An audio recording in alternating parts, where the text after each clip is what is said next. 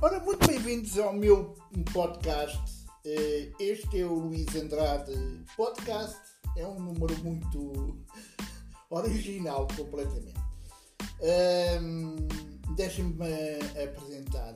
Eh, Eu fui jornalista de videojogos durante 25 anos. Muitos de vocês sabem disso.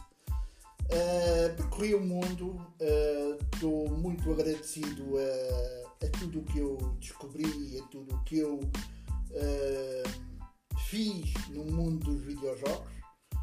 Um, depois tive um período que, embora reformado, ainda trabalhei naquela que eu digo que é a melhor revista de tecnologia em Portugal, que é a PC Guia.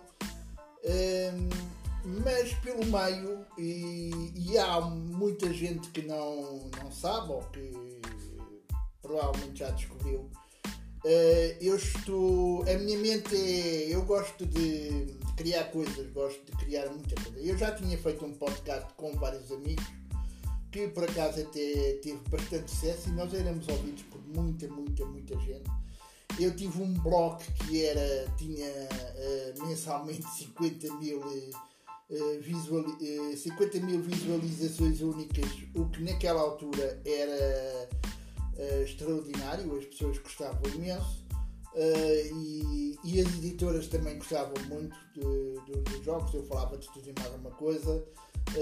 De, também uh, contribuiu muito as, as brincadeiras que eu fazia com, com a malta de, dos videojogos de outros blocos uh, que eu tenho imensas saudades disso, bastante saudades. Um, e também um, por detrás uh, do início da criação daquela que eu considero a melhor, a mais bem idealizada, a mais bem. Como é que eu vos vou dizer? Uh, foi a revista de videojogos uh, que eu alguma vez sonhei ter em Portugal. Uh, que saiu tudo da minha inicialmente da minha mente, eu não digo que fui o, o, autor completo de tudo, mas quando eu virei para os meus colegas da Gamers e disse nós devíamos de lançar uma revista de videojogos. A Gamers estava com grande sucesso naquela altura, nós fomos o primeiro portal, não, primeiro não, o segundo, desculpem lá. GameSpot PT foi o primeiro portal em Portugal de videojogos a atingir um milhão de visualizações únicas por mês. A Gamers, uh, mas estava inserido num grande grupo, ok? A Gamers foi o, um portal que era independente, nós estávamos na rede SAP, mas nós não éramos oficialmente da rede SAP. Um, estávamos dentro do, dentro do servidor isso facilitou-nos muito as coisas e fomos, independentemente, fomos o primeiro portal de videojogos uh, em Portugal, como independente, a atingir também um milhão de, de, de, de visualizações únicas. Uh, rapidamente atingimos os 4 milhões, uh, passámos para os 6 milhões e era, era bom, mas isso criou depois muitos problemas. Eu depois hei de contar isso tudo num, num outro podcast. Uh, a uma certa altura eu falei com os meus colegas e disse nós devemos lançar uma revista de videojogos, mas uma revista de videojogos que tem que ser diferente de tudo aquilo que nós uh, temos em Portugal. Tem que ser uma Edge portuguesa. Praticamente temos que lançar cá em Portugal uma Edge. Mal eu sabia que íamos buscar um dos eh, portugueses eh, que foi diretor da ETS em Londres e que tinha uma tinha uma coluna na, na AIP com grande sucesso. A AIP começou a ser idealizada por mim por um, um jovem, o Tiago Rio, do Correio da Manhã, ele trabalhava comigo, e eu falei com ele e disse assim: Epá, ó Tiago, uh, tu não queres fazer aí uma maquete de uma revista de videojogos? Eu, eu só quero que tu faças uma coisa. Tu, uh, na tua mente, cria aquilo que tu gostavas de ter numa revista de videojogos. Aquilo que, que tu gostavas de ver, de ler, de, aquilo que, que tu achasses que era bom para uma revista de videojogos. Uh, nós criámos uma maquete. Uh, ele várias vezes veio ter comigo a dizer Epá, o que é que tu achas, o que é que tu coisas. Eu dizia troca isto, troca aquilo, aquilo gosto, aquilo não gosto. Uh, começámos depois e eu peguei nessa maquete e apresentei aos meus colegas. Os meus colegas adoraram a maquete, completamente ficaram doidos com aquilo. Uh, mas faltava alguém para ficar à frente do projeto. Eu precisava de uma pessoa com grande experiência. Eh, eu larguei tudo de, uh, concorrência, de tudo aquilo que há picardias entre a malta dos videojogos. Há sempre picardias, mas isso é, é, isso é, é saudável, é salutar, é bom. É, é o mercado a, a, reagir, é o mercado a lutar, é o mercado a fazer coisas boas, coisas fantásticas. Uh, e eu tinha que encontrar alguém. E eu uh, falei com eles e disse: Meus amigos, eu vou convidar o Nelson Covin, que na altura era diretor da Big Gamer, uh, para um jantar e vou-lhe vou apresentar a maquete. A maquete e vou dizer uh, aquilo que nós queremos fazer. Uh, epá, e cruzei os dedos e vamos ver a resposta dele. Foi numa, num, num, num pequeno num restaurante que havia na Avenida Duque d'Ávila. Uh, Nelson, podes confirmar. Uh, eu acho que tu, bem, tu ainda te lembras desse jantar que tiveste comigo na, nesse restaurante, na, na Avenida do Dávila. Uh, tivemos praticamente com mais de uma hora a falar, mais de uma hora e meia a falar, mas, quase isso. Eu estive a, dizer o que é que nós queríamos, o que é que, que, é que, que dávamos a carta branca para ele fazer tudo o que quisesse uh, na redação uh, e que de facto aconteceu. a única coisa que eu me culpo a mim próprio foi ter contribuído não diretamente, mas indiretamente, para o desaparecimento daquela revista que eu achava que era a melhor, naquela altura, a melhor revista de videojogos de Portugal, que era a Big Gamer. Eh, que era a Big Gamer, não, a Mega Score. Desculpem. Nelson Calvinho era diretor da Mega Score. Desculpa, Nelson. Peço imensa desculpa.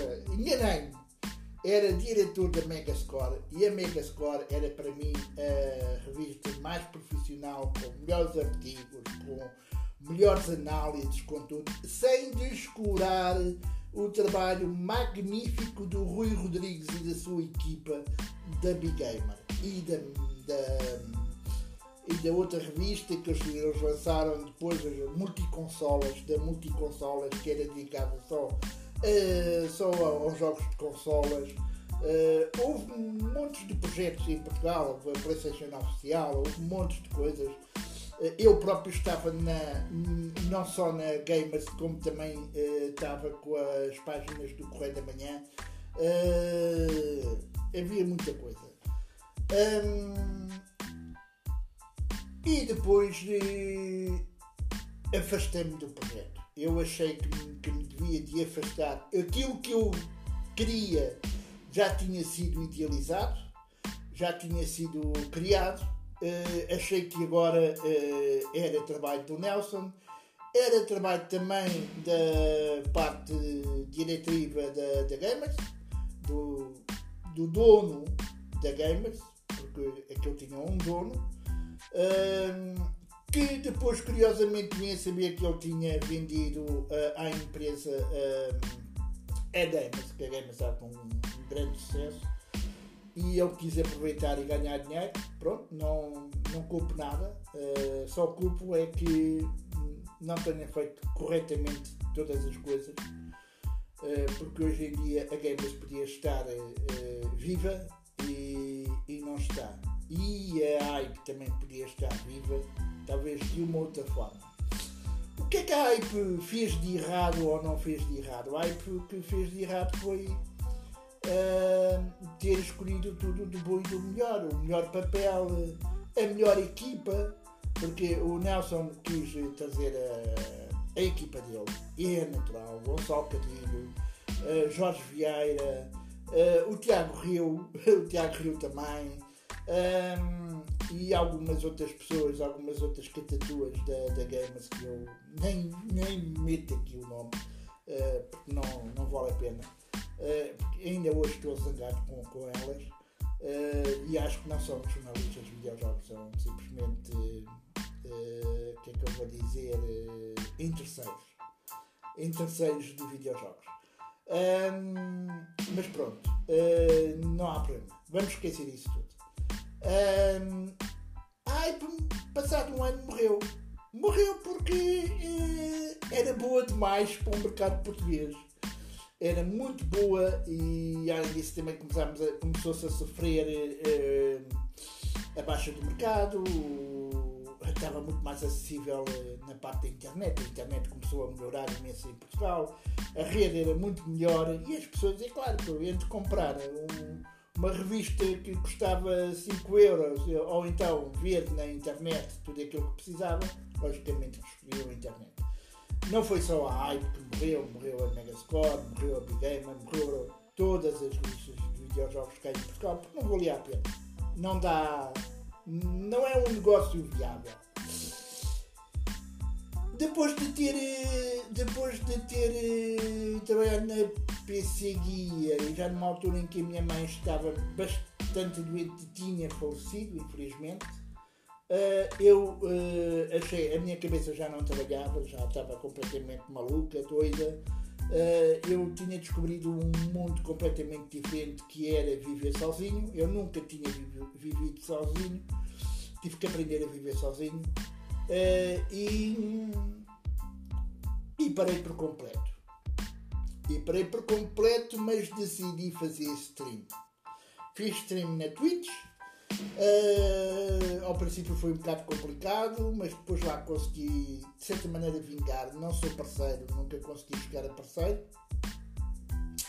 Mas consegui chegar quase aos 6 mil seguidores na, no canal. Uh, neste momento o canal está parado porque eu não posso. E aqui vem a coisa mais engraçada de tudo. Deixem-me beber água.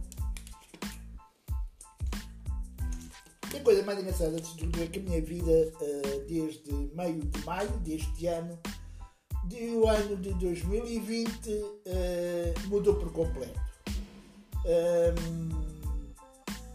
Eu tive. Um gravíssimo, e ainda tenho um gravíssimo problema de vista, de visão. Eu tive um descolamento. Primeiro começou com um descolamento de vítreo, depois passou para um descolamento de retina, e mal eu sabia que os médicos depois descobriram um glaucoma e uma catarata que me impedia praticamente de ver. Eh, porque não era só o descolamento de retina, era também a catarata que me impedia de ver. Eu neste momento, eu fui operado, dia 5 de junho, eu tive 22 dias, praticamente todos os dias, na cama, eh, virado para a esquerda, sem poder virar para o outro lado, eh, a cumprir tudo aquilo que eles me, me pediram, que os médicos me pediram. Ehm, não posso pegar em pesos pesados, eh, mas houve complicações. Eu, a, a minha visão neste momento está a regressar aos poucos e poucos mas há coisas que eu já vi que não vou no futuro conseguir fazer. Como por exemplo, uh, no computador, eu tenho um ecrã que tem mais de 12 anos, a taxa de visualização, portanto, a taxa de imagem é horrível uh, e eu não consigo. Eu consigo escrever, o que é estúpido, mas consigo escrever porque eu coloquei em alto contraste o portanto, a computador, portanto, a, o ecrã, e meti em letra grande para conseguir escrever, porque eu gosto imenso de escrever. Hum, eu tenho um diário na, no grupo da, da Junta de Freguesia de Benfica, uh, que é lido por muita gente, mas mesmo muita gente. Uh, e é curioso porque eu era bastante conhecido no mundo dos videojogos, pelas boas e pelas más razões. Não vamos aqui falar sobre tudo, mas eu neste momento, por escrever um diário que conta a minha vida diária aqui em casa, em tempo de pandemia, um, começou a ter um grande sucesso e eu, uh, uh, quando vou à rua, tenho pessoas a virem ter comigo a, a agradecerem uh, os meus diários, o que é espantoso. Eu nunca imaginei alguma coisa assim. Nunca, nunca, nunca imaginei. Um, e a minha vida mudou por completo. Eu já não consigo fazer streams. Eu tentei fazer uns vídeos para o YouTube para reativar o meu canal do Bumper Key, mas depois cheguei à conclusão que era impossível porque eu não consigo editar os vídeos. E os, e os vídeos uh, não estarem editados é uma autêntica porcaria. Não vale a pena. Uh, portanto, a única coisa que eu conseguia fazer era podcast. E mesmo assim, não é no computador, porque aí esqueça completamente. Eu não consigo funcionar com nenhum programa de. Eu nem sei se há ou não há. Uh, a única coisa era uma aplicação de podcasts uh, aqui na, no smartphone, no telemóvel, uh, e que eu instalei, consegui instalar e, e, e consigo fazer os podcasts. Depois pego no link e meto na página do uh, para vocês poderem ouvir. Portanto, vocês para ouvirem têm que instalar no vosso smartphone a aplicação. Peço imensa desculpa, mas tem que ser assim. Pelo menos para já tem que ser assim. Uh, eu não sei se vou conseguir colocar na Spotify ou no iTunes ainda não tenho a certeza absoluta, tenho que perguntar a pessoas que eu conheço e que provavelmente me vão ajudar a, a fazer o download, a fazer o upload para, para estas plataformas. Uh, mas uh, não é isso que me interessa. A mim o que me interessa é comunicar com vocês, é, é falar sobre muitas coisas.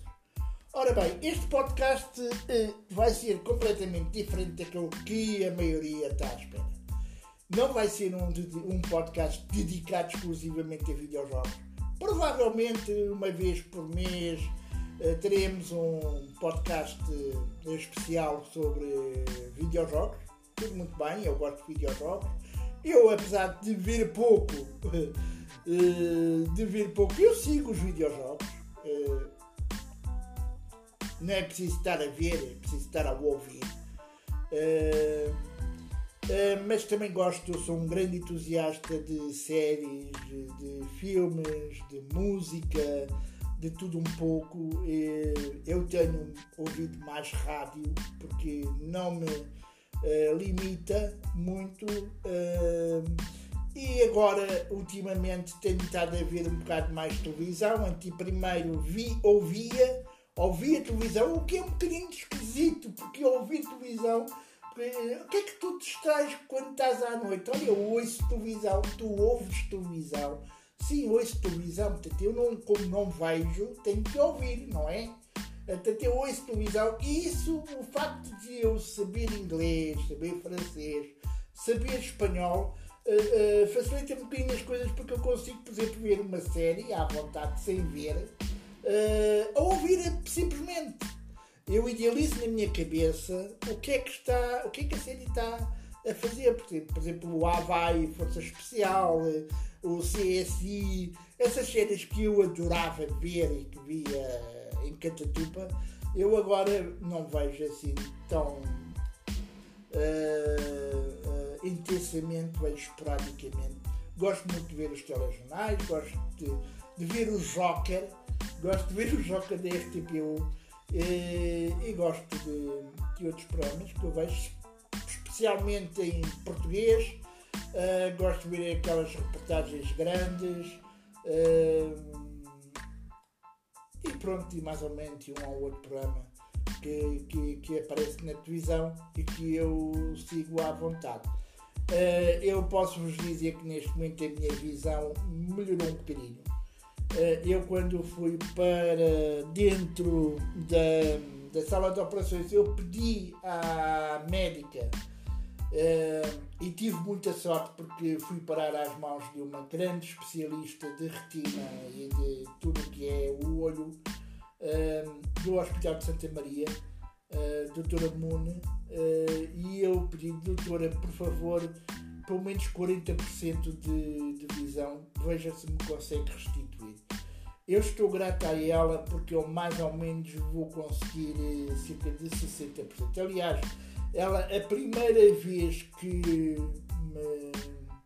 A segunda vez que me viu, porque na primeira não era quase impossível, porque a visão ainda não tinha sido recuperada, nem, nem 1% tinha sido recuperada. Eu já conseguia me movimentar à vontade aqui em casa, já vos vou contar esse, esses dias de terror. Mas uh, ela conseguiu um verdadeiro milagre.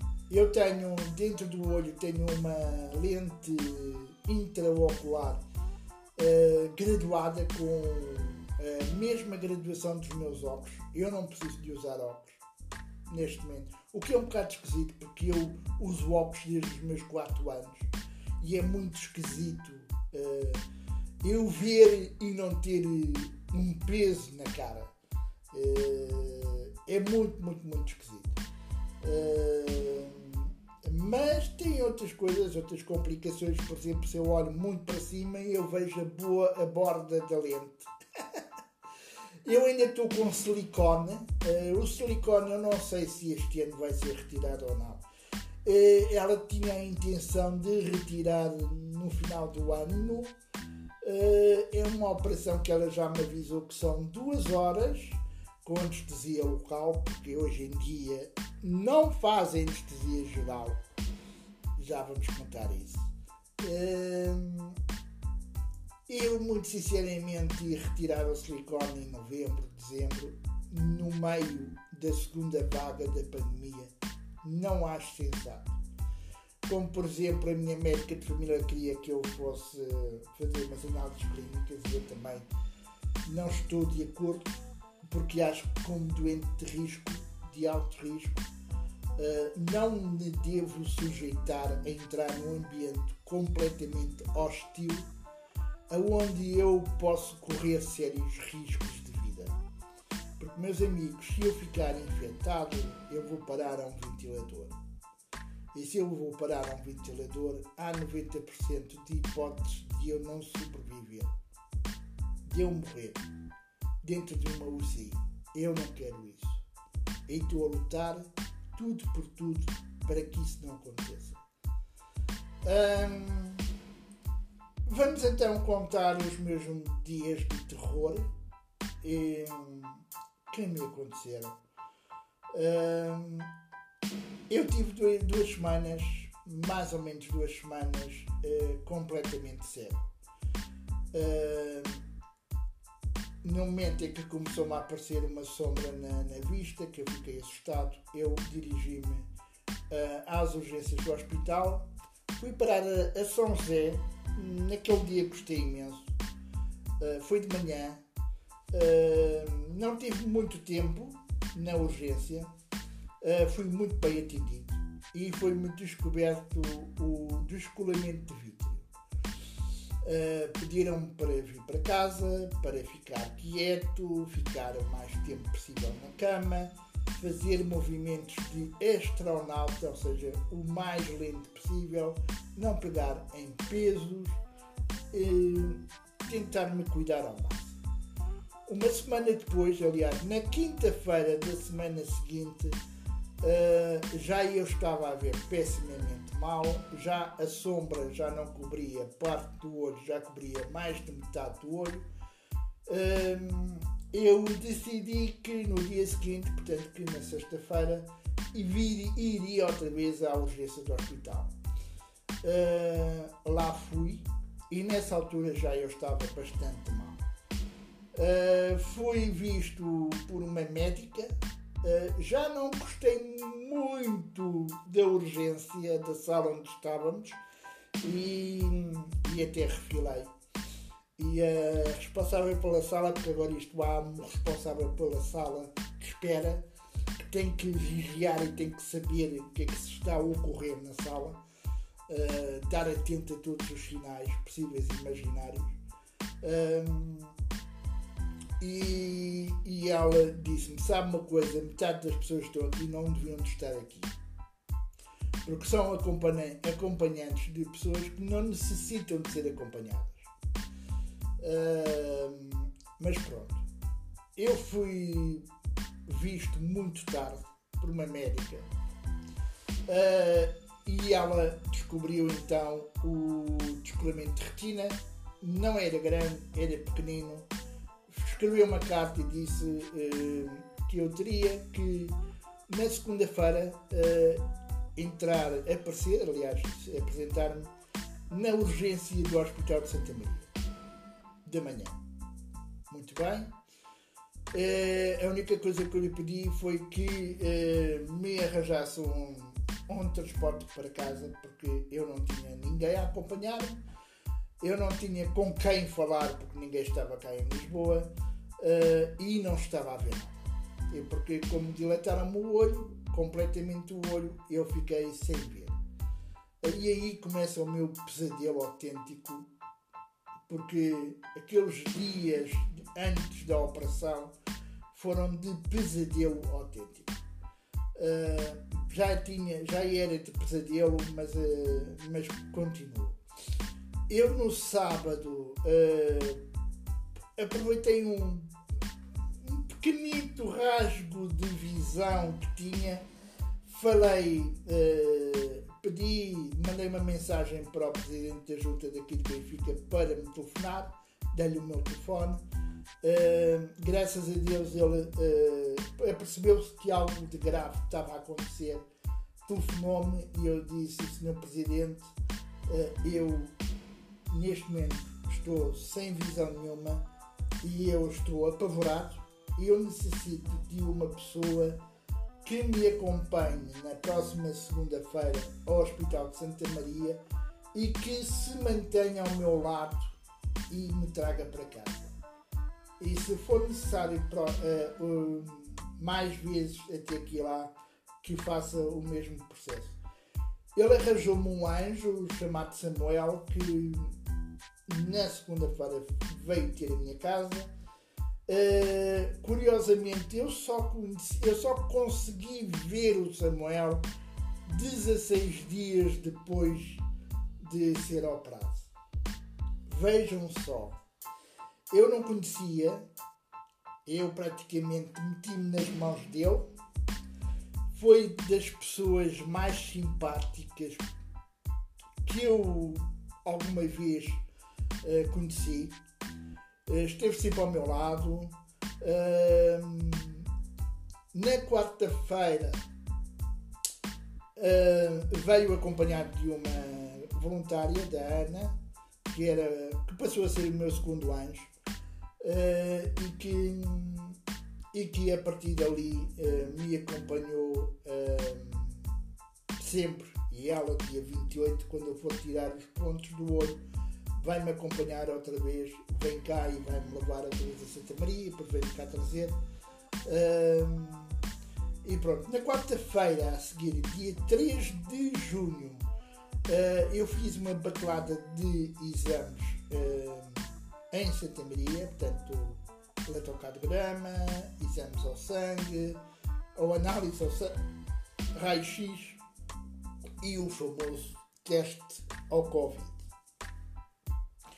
Eu vou ser muito sincero. Eu, como não estava a ver nada, eu não senti nada, eu não me apercebi de nada. Mesmo quando. Uh, eu, a única coisa que eu pedi era, por favor, uh, não quero ir para o Covid. Até que houve uma, uma enfermeira que, que, é, que foi a que me fez o exame do Covid, vai ter comigo e disse: Senhor Luís, tenha. tenha uh, calma, porque a, a zona dos testes que nós fazemos aos doentes que vão ser operados está completamente uh, isolada da zona do Covid. E levou-me, eu estava de cadeira de rodas, e levou-me para essa zona, uh, que era um corredor com vários gabinetes de um lado e do outro. Pelo menos eu me apercebi porque havia uma senhora que estava à direita e eu fui para um gabinete à esquerda e ela meteu-me lá e disse uh, fique aqui um bocadinho que eu vou ter com aquela senhora que está ali atrás de si porque tenho que lhe fazer o teste para ela ser embora. Muito bem. Ouvi alguns gritos, algumas lágrimas e depois ela veio ter comigo e disse, Mó, uh, o teste na boca, na garganta é capaz de fazer alguma impressão. O teste do nariz é capaz de lhe doer, mas eu quero que esteja quieto, o máximo de tempo quieto, para que o, a zaragatua não fique presa no, no nariz. Muito bem, ok, está bem. Foi o meu primeiro teste, estar quieto. Um, fiz uh, e ela uh, da garganta uh, senti mais impressão, logicamente do nariz. Eu, a única coisa que eu senti, confesso, foi mesmo no final, uh, foi uma impressãozinha, foi quando ela retirou toda a zaragatua, foi muita comichão no nariz. Ela até disse, ah, valente que é o primeiro que não diz nada, que não se queixa, não diz nada. Eu disse, eu nem sabia que já tinha feito o teste, portanto, é só para verem como é que eu estava. Portanto, meus amigos, forem fazer o teste de Covid, vão de olhos fechados é melhor, mais fácil. Um, pronto, e apresentei-me às 8 da manhã, não 8 da manhã, porque o Samuel atrasou-se um bocadinho, apresentava um bocadinho mais tarde. Uh, na sexta-feira, dia 5 de junho, para a operação. A operação foi uh, anestesia local. Eu levei 8 injeções no olho. As duas primeiras, vou dizer que foram horríveis. Doeu e não doeu pouco. As outras doeram, mas já começaram a ser uma dor mais uh, aceitável. Uh, à oitava que ainda senti depois deixei de ver. É muito estranho ser operado com anestesia local, sobretudo é uma vista. Eu vi, eu assisti à operação toda, uh, mejei na marquesa, quase no final da operação. Foram três horas, eu tive que estar quieto três horas, sem falar praticamente. Eu só disse duas frases. Em, nas três horas eu disse duas frases. Um, e na última vida aqui a fazer xixi, eles disseram: Sim, senhora, pode fazer, tu estás com fraldas, mas mesmo assim a marquesa ficou toda mojada e eu fiquei todo mojado também tive uma noite na, no internamento, uh, alta segurança completa, ou pelo menos eu imagino que era alta segurança.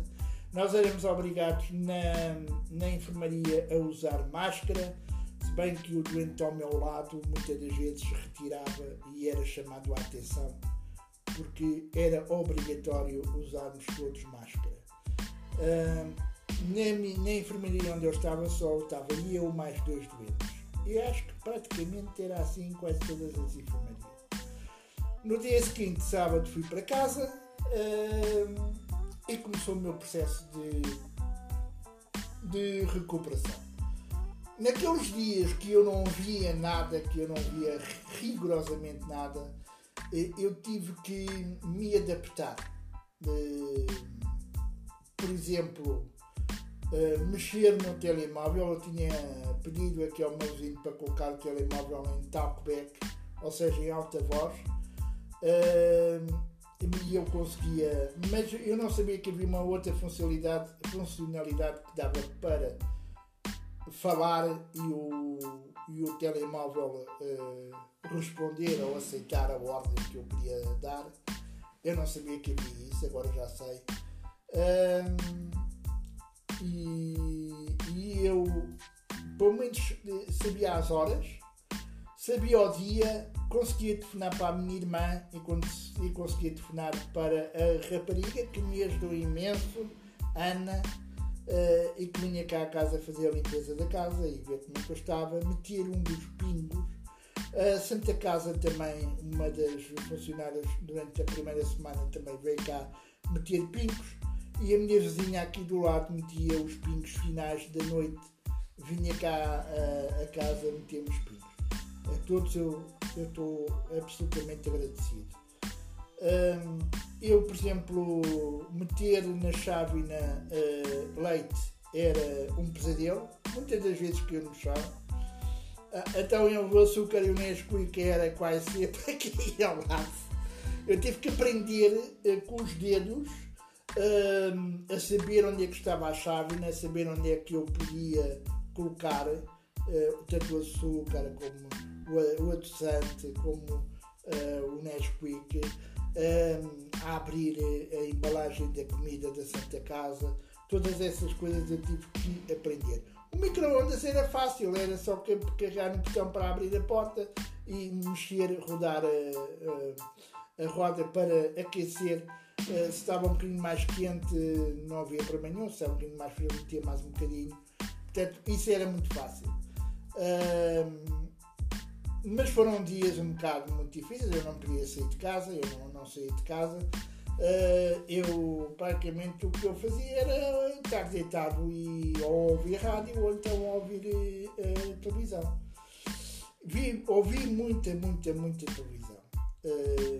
Graças a Deus esses dias todos não estava o calor que está hoje, ou o calor que tem estado estas últimas duas semanas, graças a Deus. Uh, eu neste momento prefiro estar na sala, na, no sofá uh, e já consigo dar uma voltinha, uh, embora com todo o cuidado possível e imaginário, porque isto a pandemia não acabou. E, e mais ou menos é, é isto, é, é esta a minha história de vida uh, destes últimos uh, mais de dois meses uh, que não mudaram por completo porque eu, por exemplo, a única coisa que eu faço no computador é abrir à noite para de segunda a sexta, porque ao fim de semana eu prefiro descansar. Mas segunda a sexta faço o meu diário para o grupo da junta. Uh, depois abro a Epic, por exemplo, à quinta-feira para tirar os jogos.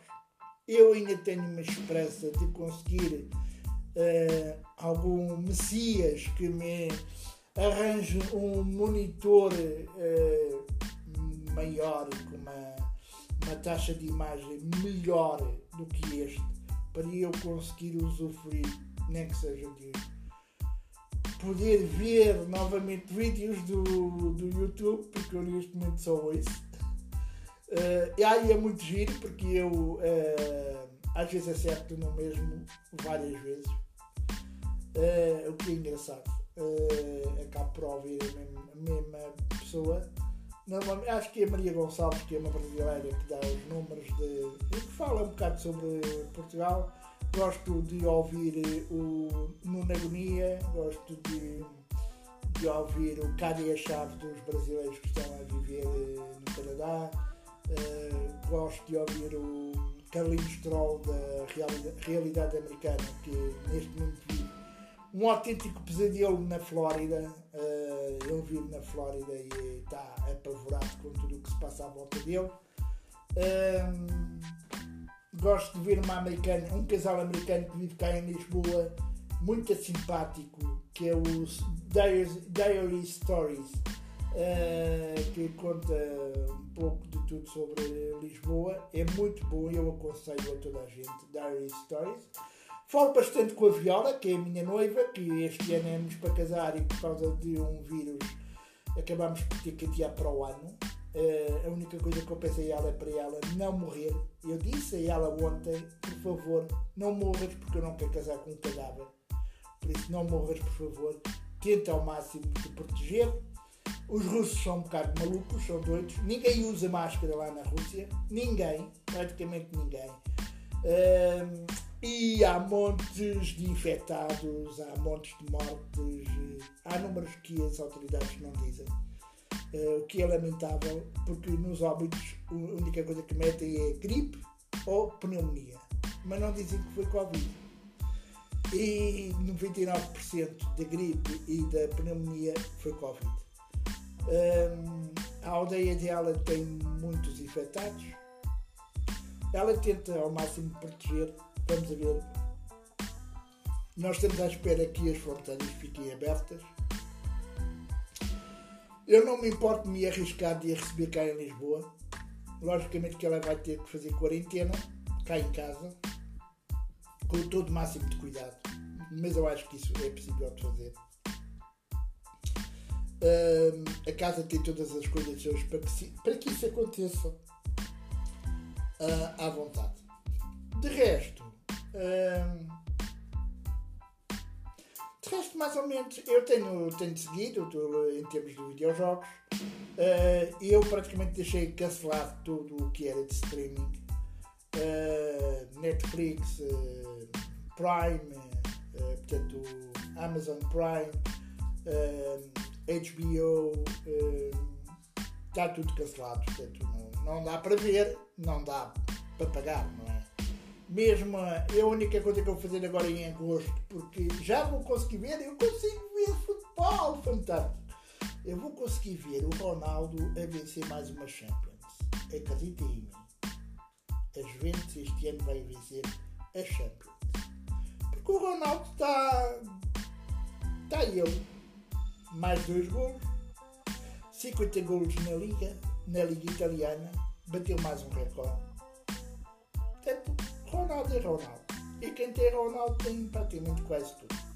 A equipa melhorou bastante, Diabala está muito melhor, Dybala, aliás, está muito melhor. Uh, a, defesa está bastante melhor. Cesny, que é o guarda-redes, é fabuloso. Fez uh, ontem uma defesa que eu acho que é do outro mundo Portanto, eu vou uh, ativar em agosto, muito provavelmente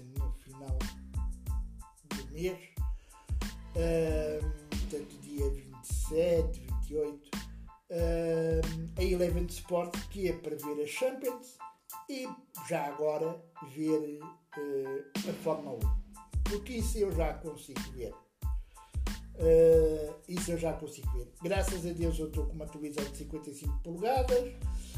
A PlayStation Pro, a PlayStation 4 Pro não está ligada porque eu preciso de alguém que me desencaixe a televisão da parede uh, encaixe dois cabos HDMI porque eu quero um terceiro e eu já vos vou contar porquê para e voltar a encaixar a televisão na parede uh, para ter a PlayStation 4 Pro uh, uh, já ligada.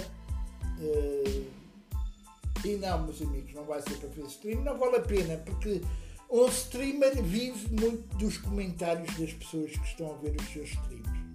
Se eu não consigo ler os comentários, eu não posso ser streamer. É impossível, não dá para fazer isso. Uh, não dá para fazer isso. Já é um milagre eu acompanhar no telemóvel alguns streams de algumas pessoas, não é sempre, não é muito tempo e conseguir dar umas mensagens assim. Olá, está tudo bem? Eu estou vivo, estou bem, estou a recuperar. Uh, um abraço, essa coisa toda, mas é praticamente isso que eu posso fazer. Portanto, não posso fazer mais nada. Uh, mais. Uh, e então eu tendo a PlayStation 4 Pro e graças a Deus eu tenho que agradecer a Deus e talvez à minha decisão de ter a Pro, porque a Pro eh, tem uma, uma imagem muito superior. E então ligada à televisão que é, que é uma LG 4K UHD, hum,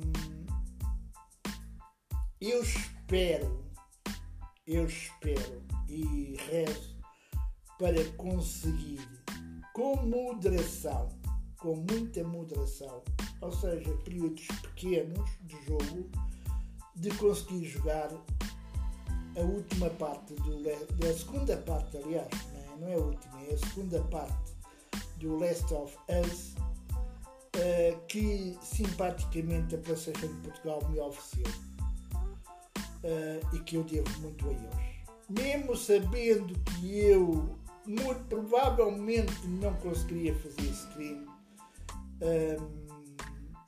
a pessoa responsável pela comunicação cá em Portugal decidiu entregar-me um código para eu poder fazer o download, já está descarregado, uh, e poder jogar jogo.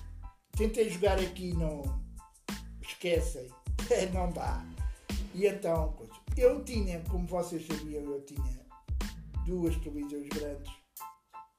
Neste momento só tenho uma. Não vale a pena ter duas televisões grandes em casa quando a minha vivência com a televisão terá que ser completamente diferente daquela que eu tinha antigamente.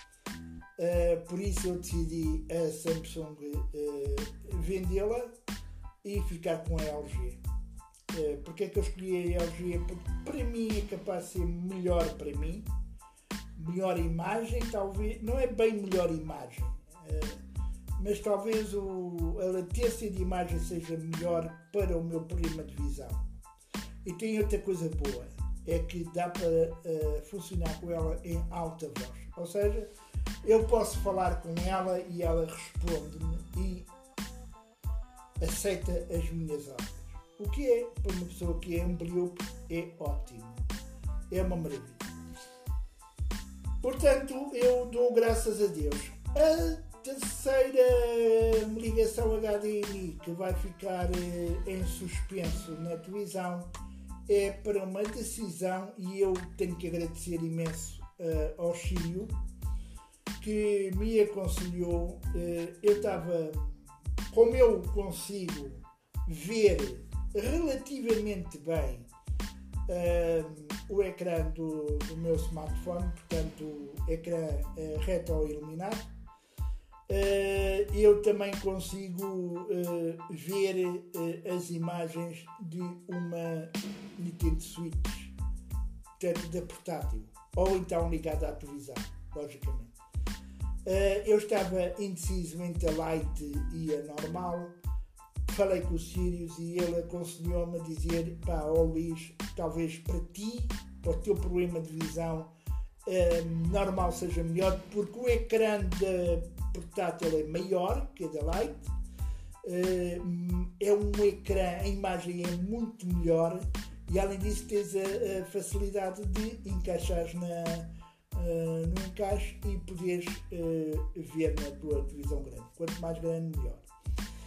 Eu 55 polegadas neste momento uh, é bom. Logicamente que eu quero, mas não é para já eu sou, eu, eu, se fosse aqui há uns 4 ou 5 anos, eu uh, acredito que eu já tinha mandado vir uma televisão de 70 polegadas uh, que LED 8K com tudo de boa e do melhor. Só que eu neste momento não posso fazer isso. Uh, tenho mais cabeça, sou mais consciente das coisas que posso ou não posso fazer. Uh, por isso uh, decidi não este ano, muito provavelmente não para o ano, muito provavelmente daqui a 3 anos, numa Black Friday, aliás, porque a Nintendo Swift vai ser comprada na próxima Black Friday para aproveitar os descontos que eu espero que sejam bem baixos. Nintendo, ouve isto. Hã, Jorge? Por favor, Black Friday, descontos baixinhos na Vorten, está bem? Ok. Eu vou comprar a pronto. Que eu estou a juntar dinheiro. Vou comprar a pronto. Um, e, e, e avanço, provavelmente daqui a 3 anos avanço para uma, para uma de 70 polegadas. A, a minha parede, portanto o encaixe que eu coloquei na parede aguenta 70 polegadas, é o máximo dos máximos. E mesmo assim vai ficar eh, bem apertado, mas fica bem, encaixa bem não há grandes eh, problemas nisso, uh, tem espaço para, para ela. Uh, e, e sendo que LED uh, a imagem melhora imenso, portanto terei muito mais facilidade de ver. Logicamente que o sofazinho vai ter que ir um bocadinho mais para trás, o que não é assim nada que eu não possa fazer, logicamente que vou fazer. Uh, ainda tenho algum espaço para poder ir para trás, uh, que é para não uh, piorar a minha visão, que agora é aquela coisa mais importante na, da minha vida. Ora bem, depois temos um, um problema chamado Covid-19. E eu queria terminar este, este podcast falando sobre o Covid-19, porque eu, uh, sendo uh, um bocado hipocondríaco, há quem diga que eu sou bastante hipocondríaco. Eu digo que sou um bocado, mas também eu acho que foi, por exemplo, esta minha mania de ser uh, maluco por tudo o que é doença que me ajudou a detectar a sombra na, na, vista e a ir o mais rapidamente para o hospital, mesmo sabendo que ia correr riscos, uh, que ia para uma urgência no meio de uma pandemia. Não é muito agradável, uh, mas eu sabia que eles tinham tudo controlado, graças a Deus. No início sim, no final, na segunda visita já não, já apertei muito, mas eu ia muito bem preparado, meus amigos eu ia com a, a máscara N95, porque eu aqui não facilito. Eu vou ao hospital com a N95, não vou com mais nenhuma. Um, vou com a viseira, eu tenho uma viseira. A viseira, quando eu saio do hospital e quando eu chego a casa, é desinfetada com álcool ou então vai para quarentena.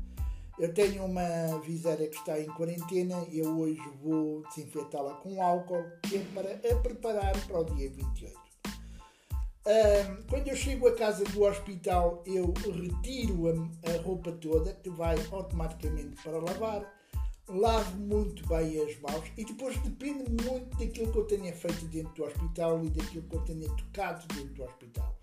Se eu vir que há perigo de possível infecção de, da pele, do cabelo, uh, eu vou automaticamente para a cabine do duche para duche, ou então ouvir que foi rápido uh, a consulta e que não há assim grandes problemas, só que uh, o médico diga, por favor, hoje não meta água uh, na cara isso, e então isso é quase impossível de tomar duche. E então eu prefiro limpar muito bem, lavar muito, muito bem as mãos e os braços, uh, retiro a roupa toda Uh, depois de lavar as mãos e os braços uh, mais de 4 minutos, uh, mais de 4 minutos não, mais de 40 segundos, 40 segundos a lavar, desinfeto com álcool, retiro a máscara, que vai automaticamente para o lixo, volto a desinfetar com álcool e volto a ir à casa de banho para lavar novamente os braços e as mãos mais 40 segundos e depois então vestir roupa nova um, e ficar em segurança. Todas uh, as coisas, portanto, tudo o que é compras uh, em casa, uh, que eu recebo em casa ou que eu compro, é tudo desinfetado. Desde embalagem de pão de forma, embalagens de manteiga para barrar o pão, uh, iogurtes, uh, embalagem de gelado, porque agora está calor. Eu, eu ainda tenho no congelador uma embalagem para desinfetar. Um, tudo é tudo desinfetado com álcool. Um, as embalagens da Santa Casa, como ficam vários vários várias horas e alguns dias no frigorífico, e como depois levam com o tratamento do micro-ondas durante algum tempo, uh, se ela tivesse alguma coisa, morria. Uh, às vezes dá-me uma vontade de comer um hambúrguer do McDonald's, como eu não posso ir ao McDonald's, e como eu não ando de autocarro nem de metro, e como no táxi é o mínimo indispensável e com grandes eh, normas de segurança, eu, como muita gente, utilizo ou a Glovo ou a Uber Eats e, e já encomendei comida da Glovo uh, e, sobretudo, duas vezes pá, estava com uma vontade enorme de comer um hambúrguer do McDonald's e mandei vir. Logicamente que eu aqui tenho um processo diferente, eu acendo o forno a 220 graus, meto num tabuleiro os hambúrgueres, retiro, retiro da, uh, da, das embalagens, uh, mesmo as batatas fritas retiro das, da embalagem, tudo o que eu peça uh, é tudo colocado no forno durante mais ou menos 3, 4 minutos. Não é mais do que 4 minutos. Basta 4 minutos para matar qualquer tipo de bicho que haja. Um, e depois como? E até não fica nada mal. E por acaso até não fica nada mal. Se há uma outra, por exemplo, eu gosto muito de comida italiana, sobretudo daquelas pastas uh, que são fantásticas. Isso já pedi uma vez.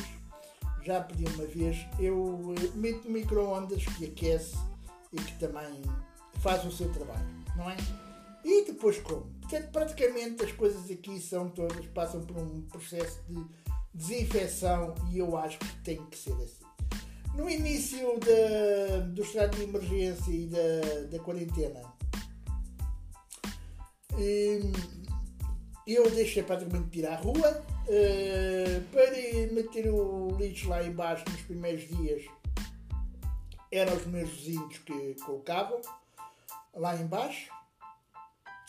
Mas depois eu consegui, passei a ser eu próprio a levar lá abaixo todo equipado, ai não, uh, pela porta das traseiras, pela minha porta da cozinha e que não tem acesso à rua. E que não tem acesso à rua.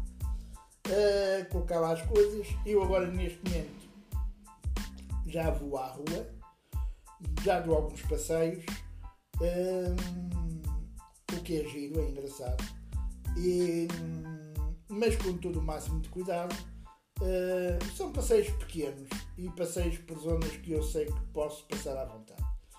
Uh, e que não há grandes problemas para mim. Já vou à farmácia e agora posso dizer que consigo ir à farmácia e ver. Uh, já vou à padaria comprar o pão, embora eu tento o máximo dos máximos não estar muito tempo nestes locais, tal qual como o supermercado. O supermercado ir sempre acompanhado. Não sei como é que vai ser de, de, eh, próximo mês. Este mês eu fui com dois voluntários, um casal de voluntários aqui da junta, que foram comigo, me ajudaram a fazer as compras. Uh, para o próximo mês eu não sei como é que vai, eu estava com a intenção de fazer online as compras, não sei como é que, como é que será. Uh, não sei mesmo, muito mesmo, muito, muito, muito a sério, não sei como é que será. um, e lá está, uh, o meu grande problema é que eu depois preciso ter uma pessoa cá em casa para receber as compras e meter cá em casa ou meter em cima da mesa da casa de jantar. E é por isso que eu faço uma compra grande, mensal, para todo o mês. E depois, se houver alguma coisa que falte, eu compro levemente, porque são coisas pequeninas e não há problema.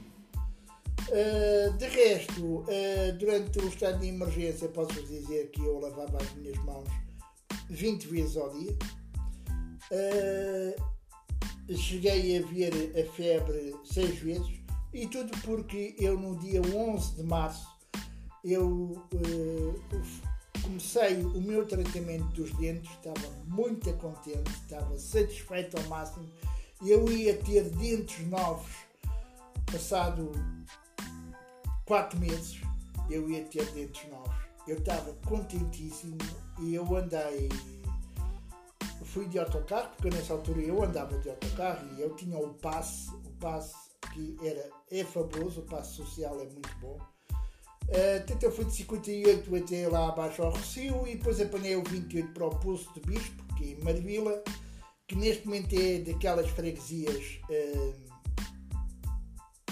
perigosas em Lisboa, perigosas em Lisboa, uh, e por isso mesmo a, uh, a clínica da Santa Casa está fechada, encerrou, teve que encerrar. Uh, e então eu fui lá no dia 11, 58 para baixo, estava ótimo, fantástico. Ainda utilizei as máscaras, mas foi um dia que era um calor intenso, estavam 28 graus eu acabei, acabei por retirar, uh, não as luvas, acabei por retirar as luvas, mas no entanto, em tudo que eu toquei, eu utilizei o casaco. Eu tinha um casaco vestido, mesmo com calor, eu tinha um casaco vestido e utilizei o casaco para tocar, ou seja, na, nos postes, em tudo o que era